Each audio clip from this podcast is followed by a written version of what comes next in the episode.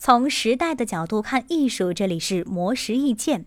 二零二零年三月三十号是荷兰后印象派画家文森特·梵高诞辰一百六十七周年，而他的作品《纽南的牧师花园》也在这一天从荷兰拉伦辛格博物馆中被盗走。这并不是梵高的作品第一次被偷盗，从二十世纪九十年代至今，梵高的各类作品就已经偷盗过六次，可谓是命运多舛。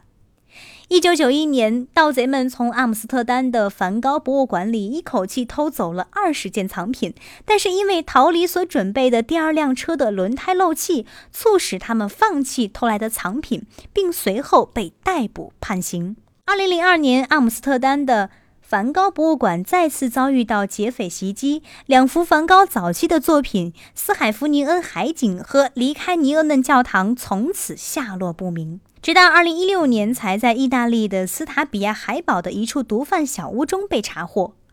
英国广播公司还围绕这个盗窃案拍摄了纪录片《失窃的梵高之作》，讲述艺术品盗窃背后不为人知的黑幕。二零零三年，美国。惠特沃斯美术馆有三件艺术品被盗，其中就包括梵高的一幅画作。但是几天后，这些作品在美术馆附近的公共厕所被找到，旁边还附带盗贼留下的纸条，上面写着：“我们无意偷走这些画，只是为了警告大家这里糟糕的安全状况。”二零零八年，梵高的作品《正在开花的栗树枝》在瑞士苏黎世布尔勒收藏展览馆中被三名蒙面持枪劫匪抢走。一同被抢走的还有塞尚的穿红背心的男孩、德加的卢多维克·勒皮克和他的女儿，以及科莫奈的在维特尼的罂粟花田。